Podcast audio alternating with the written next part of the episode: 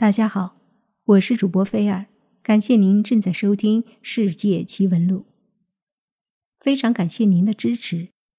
今天我们来聊一聊九层妖塔。九层妖塔是《鬼吹灯之精绝古城》中的一座古墓，靳东、陈乔恩主演的这部电视剧。但九层妖塔到底是个什么东西呢？不少网友都被古墓之中的精绝机关震撼，除了精益求精的制作之外，还有对原著剧情的尊重。九层妖塔在现实生活中存在吗？对于《鬼吹灯之精绝古城》这部作品来说，特效不是喧宾夺主的炫技噱头，而是为剧情服务的走心写实。散发着诡异蓝光的火瓢虫，恐怖妖艳的九层妖塔，凶猛爪力的霸王蝾螈，都完美再现了原著中的相关描述，也让人更加担心剧中的人物如何死里逃生，完成这次探险。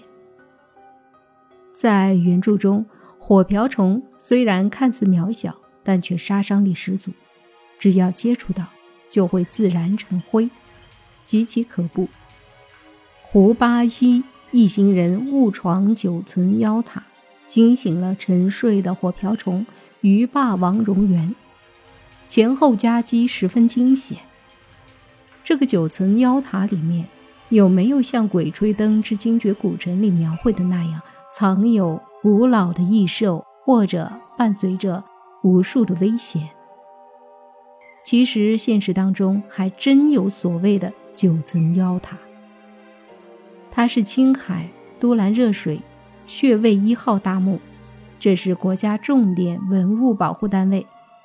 青海都兰吐蕃古墓群中最为壮观的一座墓葬，位于青海海西蒙古族藏族自治州都兰县察罕乌苏镇东南约十公里的热水乡。属于唐代早期吐蕃墓葬，也是中国首次发现的吐蕃墓葬。九层妖楼是当地人对穴位一号大墓的俗称。我国一九九六年十大考古发现之一，国家重点文物保护单位。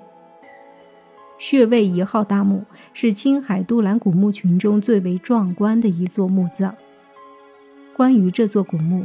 在当地藏族人之间流传着不吉利的传说，称作为有妖怪的高楼。墓葬属于唐代早期吐谷浑王室墓葬，也是我国首次发现的吐谷浑墓葬。因为吐谷浑在七世纪被吐蕃灭掉，当地人可能是害怕被自己的祖先灭掉的吐谷浑人的仇恨，而将他们称作妖怪吧。穴位一号大墓周围有许多小古墓，数量达二百余穴。国际学术界把这个古墓群称作“热水墓群”。这些古墓的墓主，据考基本都是吐谷浑的王室成员，可见他们也是曾经称霸一方。吐谷浑是五世纪在青海之路上活跃的贸易之民，支配着东起今四川省。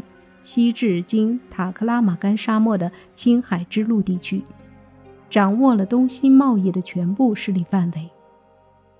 六世纪，有一位受吐谷浑保护西行取道青海之路的北魏的使者宋云，去天竺途中撰有《宋云行记》，如此记录了途经吐谷浑都城，发赤岭西行二十三日，渡流沙。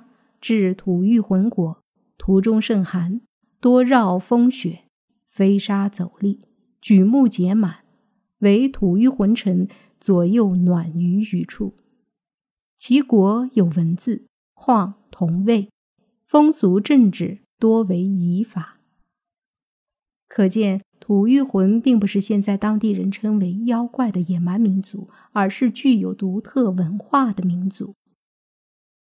这座坐北向南，高三十三米，东西长五十五米，南北宽三十七米的大墓，从正面看像一个金字，因此有“东方金字塔”之称。大墓背后的两条山脉从东西绵延过来，如同两条巨龙；大墓则像一颗宝珠，构成二龙戏珠之势。墓堆下有三层用泥石混合夯成的石砌围墙，墓冢从上而下每隔一米左右。便有一层排列整齐、横穿种丘的川木，共有九层之多，一律为粗细一般的柏木。当地农牧民群众因此也称它为九层妖楼。据计算，修这样的大墓需要一万人修建一年以上。目前，考古人员仅发掘了墓葬一二层，出土了大量陪葬物品和陪葬的马。牛、羊等动物遗骸七百余具，在众多的随葬品中，有古代的皮靴、古藏文木片、古蒙古祖文木牍、彩绘木片及金饰、木碟、木鸟兽、粮食和大量丝绸。考古人员还在墓葬前发现了五条藏马沟和十三个环形牛、狗等动物陪葬坑。出土了八十七匹马的完整骨架及大量其他动物骨骸。此外，大墓周围还分布有数十座小型墓葬。青海省文物考古研究所所长许兴国说：“墓葬的这种构筑形式和风格，在中国考古发现中绝无仅有。墓葬中出土的丝绸质地良好，图案清晰，色泽鲜明。”是不可多得的珍贵历史文物，而粮食陪葬品也只有显贵墓中才有发现，因此他们推测这座墓葬应为吐谷浑或吐蕃王公墓，具有极高的科研观赏价值。专家建议对吐蕃古墓分布进行普查。公元六六三年的时候。吐蕃攻破了吐谷浑，并向唐高宗请求支援，高宗便派大将薛仁贵带了十万兵马前去驱逐吐蕃，但遭遇了吐蕃四十万大军，结果兵败大飞川。从此，吐谷浑国家消失，剩下的国人以吐蕃的邦国形式存在。而九层妖楼，就是为了吐谷浑王室修建的。整个大墓是由川木、混凝夯土围墙、石砌围墙等组成。川木采用的是当地的古柏，每一棵都有碗口粗细。这种古柏叫刻错古柏，生长极为缓慢。碗口粗细的通常要生长到百年以上。铺设是上面细且短，下面粗且长，共铺设了九层，加上。当地藏人流传的神秘的传说，所以老百姓管这座大墓叫做“妖怪的高楼”，也叫做“九层妖楼”，也就是《鬼吹灯之精绝古城》中的九层妖塔。当年考古活动只发掘了顶层，光是驯马坑就挖出来八十多具完整马的尸骨，还出土了大量的金银器、漆器。陶器、木器以及罗马金币、波斯银币和一批锦、绫、绢、丝等丝绸制品，都是不可多得的稀世珍品。有一件只有中古时期人使用的波罗婆文字锦，是目前所发现世界唯一的八世纪波斯文字锦，上面写着“伟大的王中之王”。